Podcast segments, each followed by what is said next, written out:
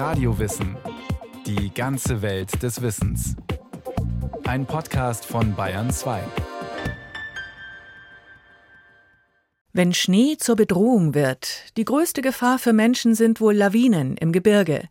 In den Schweizer Alpen wollen Forschende dem Chaos eines Lawinenabgangs auf die Spur kommen. 30 Sekunden, 15 Sekunden. Ein Helikopter schwebt über einem tief verschneiten Berghang im Valais de la Sionne im Schweizer Kanton Wallis.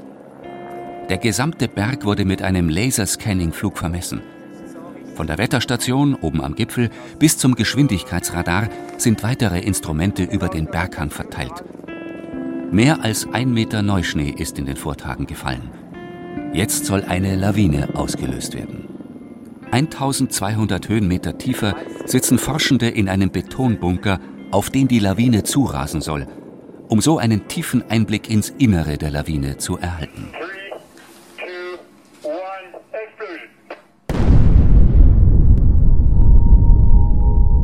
Vom Hubschrauber aus wird ein Sprengsatz in den Schnee geworfen.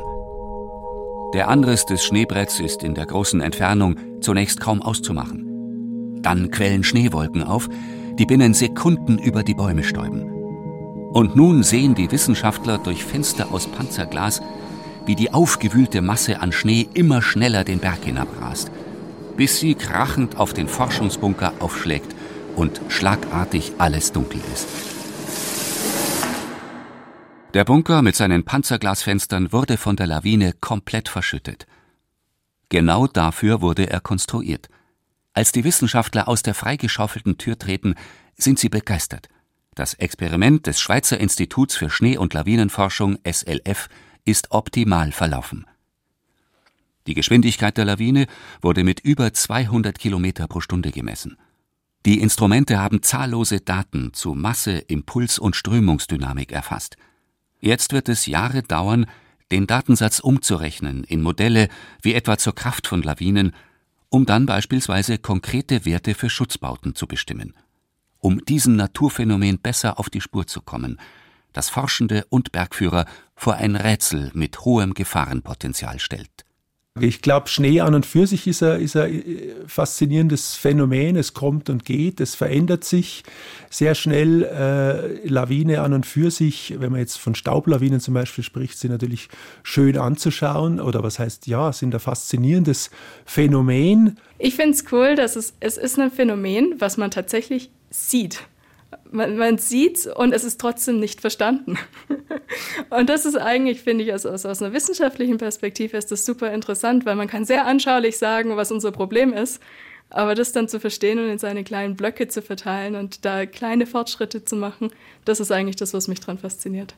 Also ich habe sehr viele äh, Ex-Kollegen, die in Lawinen gestorben sind. Sehr viele. Respekt vor der Natur, vor den Bergen ist das Allerwichtigste. Also speziell die Lawinengefahr, die man, die kann niemand wirklich abschätzen. Niemand. Also der beste Bergsteiger der Welt kann das nicht, weil das ist einfach ein Ding, äh, eine Gratwanderung ist das. Lawinen begleiten das Leben in den Bergen. Ob beim Bergsteigen oder im Alltag der abgelegenen Täler und Dörfer, wie St. Antönien in der Schweiz. Das kleine Bergdorf liegt in einem Seitental des Prättigau. Im Schweizer Prättigau ist der Sitz des Instituts für Schnee- und Lawinenforschung SLF in Davos. Es liefert die Grundlagen dafür, wann die Zufahrtsstraße nach St. Antönien gesperrt werden muss und wie der Lawinenschutz ausgebaut wird. Hier werden die Daten von der Versuchsstation aus dem Valais de la Sionne ausgewertet und die Umwandlungsformen des Schnees bis in die kleinsten Details erforscht. Dazu gibt es im Keller mehrere Labore. Der Physiker Dr. Benjamin Walter führt in einem Windkanal Versuche zur Schneephysik durch. Dafür züchtet er in einem gläsernen Gefrierschrank zunächst Schneekristalle.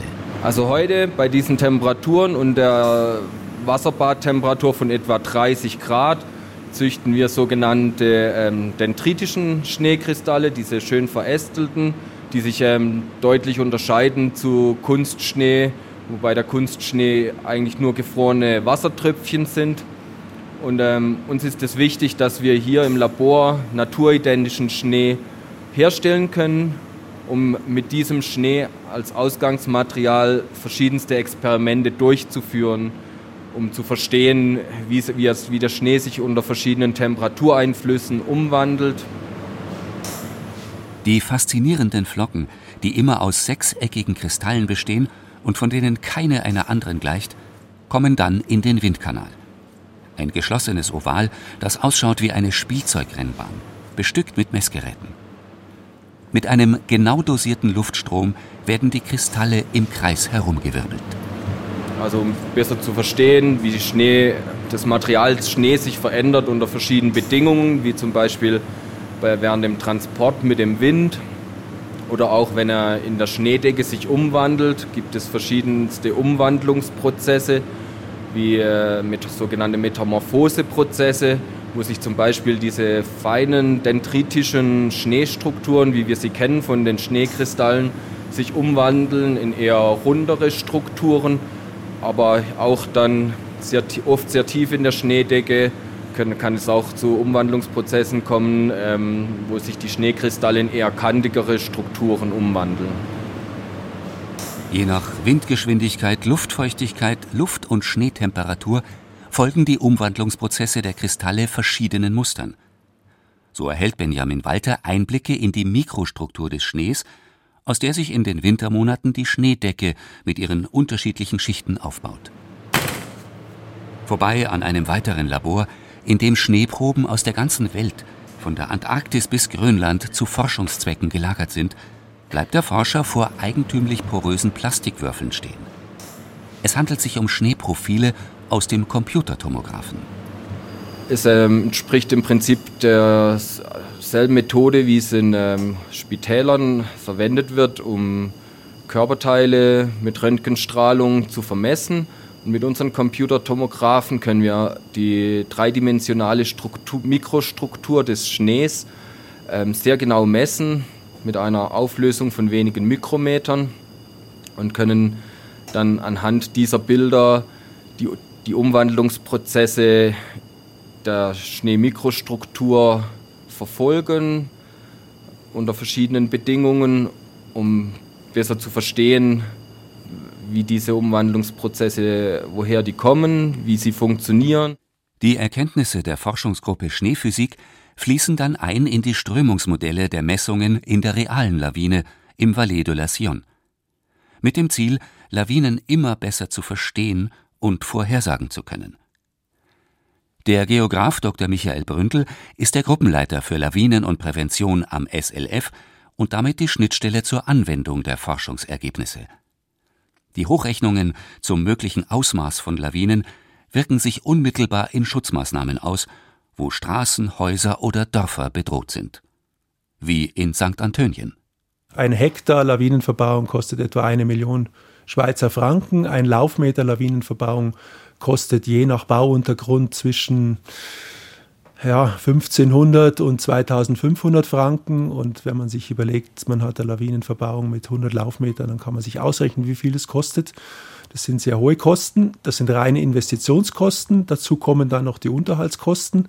Und das ergibt im Summe, dass diese permanenten Schutzverbauungen eine sehr teure Maßnahme sind, aber natürlich auch eine sehr wirksame Maßnahme. Zusätzlich komplex werden die Modelle durch eine neue Unbekannte in der Rechnung, den Klimawandel. Wenn man die Klimaprognosen anschaut, dann sieht man, äh, dass in größeren Höhen tendenziell mit mehr Niederschlag zu rechnen ist. Das heißt, man kann da annehmen in Szenarien zum Beispiel, dass man dort mehr äh, Schneemassen, mit Schnee, mehr Schneemassen rechnen kann in größerer Höhe. Darunter sieht es ganz anders aus. Da fällt der Niederschlag dann mehr als Regen und wie das Ganze zusammenspielt, ist hochkomplex.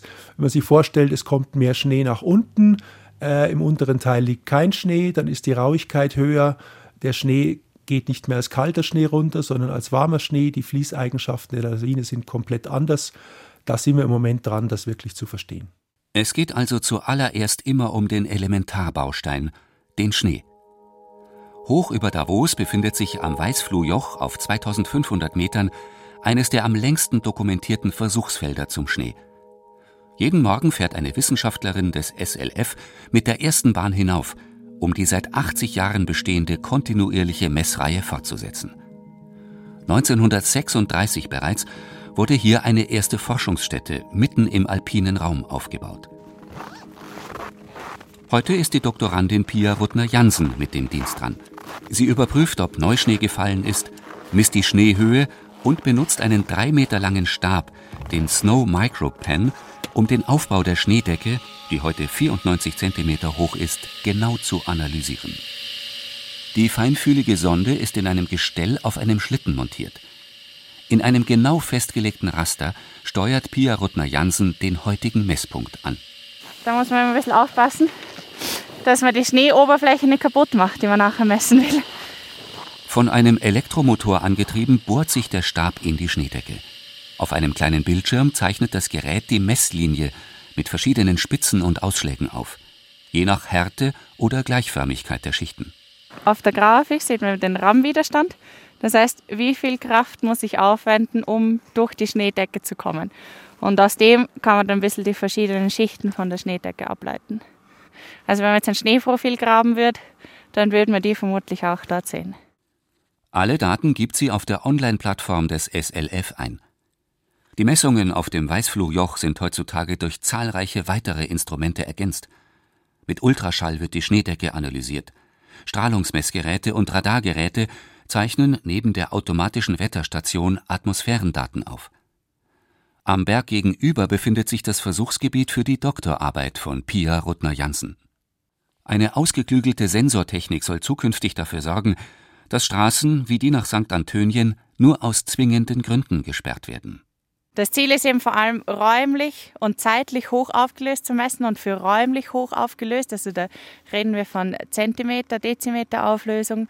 Äh, das machen wir mit Fotogrammetrie, das wird jetzt schon viel gemacht, mit Drohnen, das funktioniert sehr gut, da bekommt man auch eine Auflösung von drei bis fünf Zentimeter und mein Plan oder die Idee wäre, da eben Laserscanner im Hang selber zu installieren, die dann auch autonom messen können den ganzen Winter lang.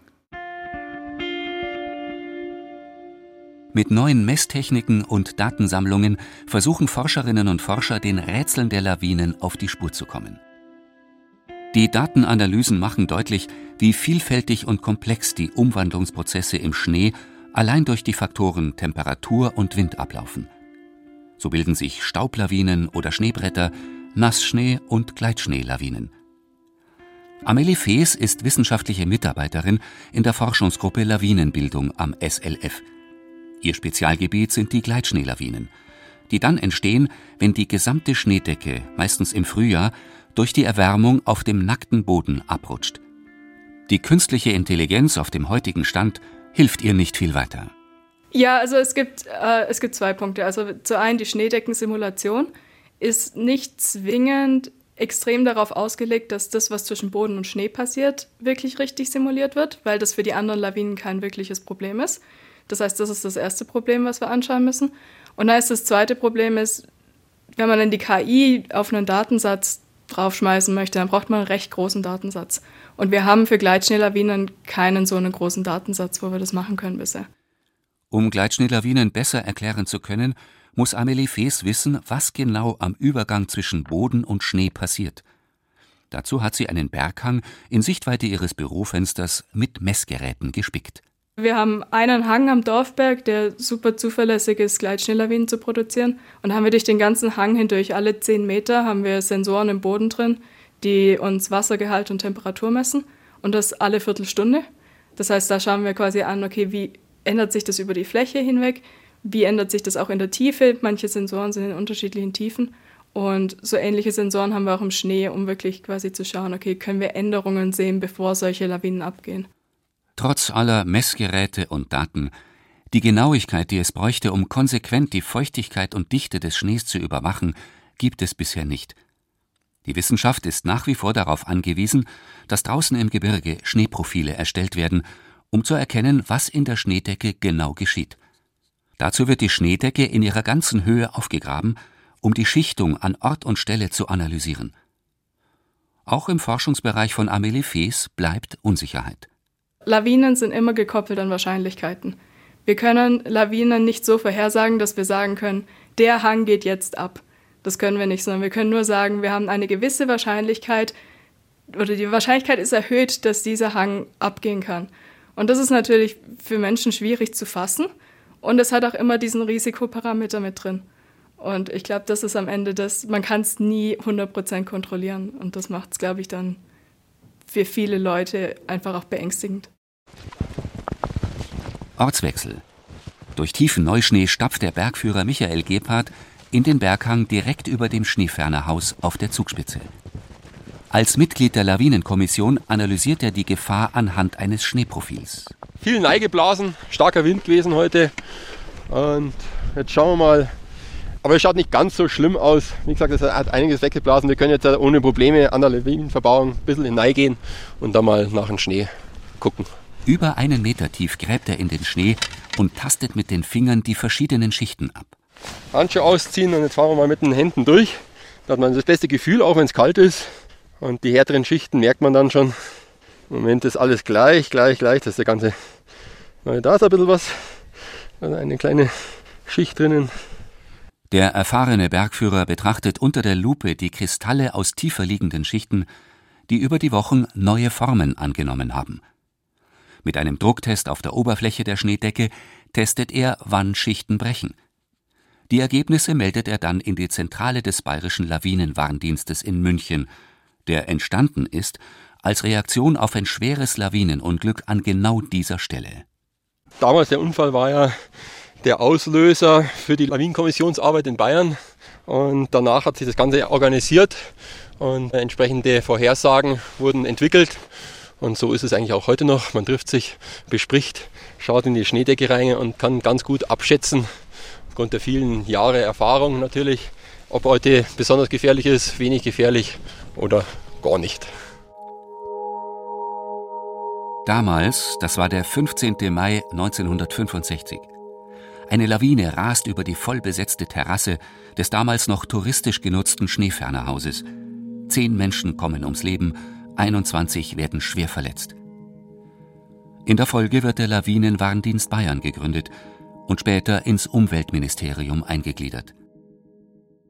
Dr. Thomas Feistl leitet die Spezialgruppe, die aus den Daten von 20 automatischen Messstationen und den Meldungen von 50 Lawinenbeobachtern den täglichen Lagebericht erstellt. In den vergangenen Jahren wurden die Beurteilungsmethode, die Bewertungen sowie fünf typische Lawinenprobleme europaweit aufeinander abgestimmt. Wir verwenden natürlich fachlich ähm, abgestimmte Begrifflichkeiten, auch länderübergreifend. Das ist im Deutsch anders wie im Französisch und in, im Englisch, aber die Begrifflichkeiten sollten sich entsprechen, damit man auch länderübergreifend den Lagebericht vergleichen kann. Eine einheitliche Matrix bewertet drei Faktoren: die Stabilität der Schneedecke, die Lawinenhäufigkeit und die mögliche Größe der Lawinen. Es gibt eben mehr Faktoren als nur Stabilität, deswegen kann ich jetzt nicht die Lawinenstufe nur an der Schneedeckenstabilität festmachen. Es kommt dann noch darauf an, wie viele Gefahrenstellen es im Gelände gibt und wie groß Lawinen werden können. Und die Kombination aus diesen drei Faktoren, die ergibt mir am Ende die Gefahrenstufe. Und weil es eben recht viele Kombinationen gibt, deswegen haben wir dann diese Hilfsmatrix, sodass alle Lawinenwarner in Europa bei der gleichen Kombination auf die gleiche Gefahrenstufe kommen. Am Ende wird eine von fünf Gefahrenstufen ausgegeben und das vorherrschende Lawinenproblem mit einem einfachen Symbol gekennzeichnet. Wer auf Schneeschuhen oder Tourenskiern im freien Gelände unterwegs ist, kann sich auf diese Weise schnell und aktuell informieren. Gerade in Bayern ist dieses tägliche Ergebnis der Forschungen über Lawinen die wichtigste Tätigkeit des Lawinenwarndienstes, denn der Wintersport im freien Berggelände boomt. Auch Dr. Thomas Feistl hat seine Doktorarbeit am SLF in Davos geschrieben. Sein Spezialgebiet, Lawinendynamik, spielt vor allem im Sommerhalbjahr eine Rolle.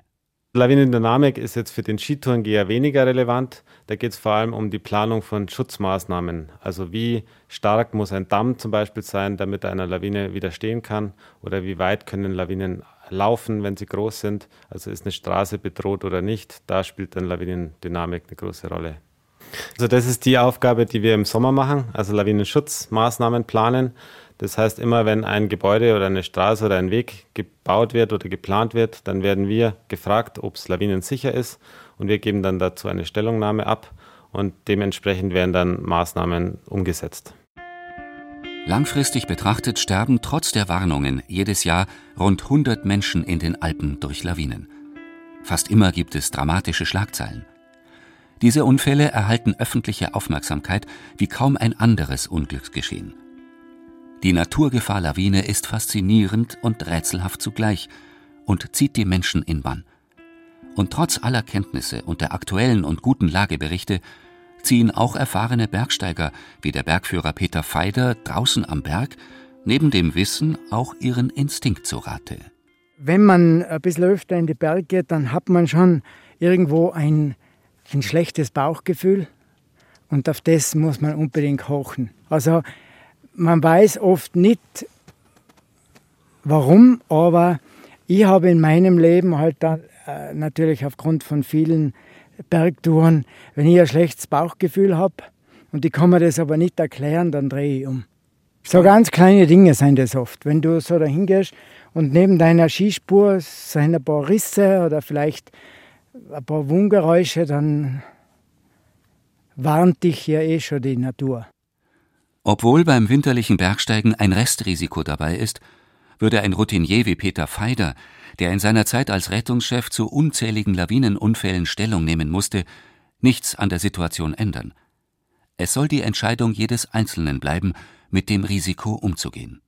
Man soll nicht zu viel reglementieren in der Natur, also da bin ich absolut dagegen, weil die Leute, die Eigenverantwortung der Leute, die soll einfach schon noch Platz haben und nicht, dass man alles vorgibt und sagt, ja, das darfst und das darfst nicht. Also jeder ist für sich selber verantwortlich und man soll nicht alles äh, verbieten, sondern einfach die Eigenverantwortung soll schon noch ein, großes, ein großer Teil in der, in der Bergwelt sein. Auch wenn Straßenverkehr oder Haushaltsarbeiten riskanter sind, bei der Lawine wird die Gefahr unmittelbar spürbar. Und auch die Wissenschaft wird trotz immer genauerer Methoden und Einsichten ins Innere des Naturphänomens nicht alle Rätsel lösen. So werden Lawinen ihre schaurige Faszination wohl auch in Zukunft nicht verlieren.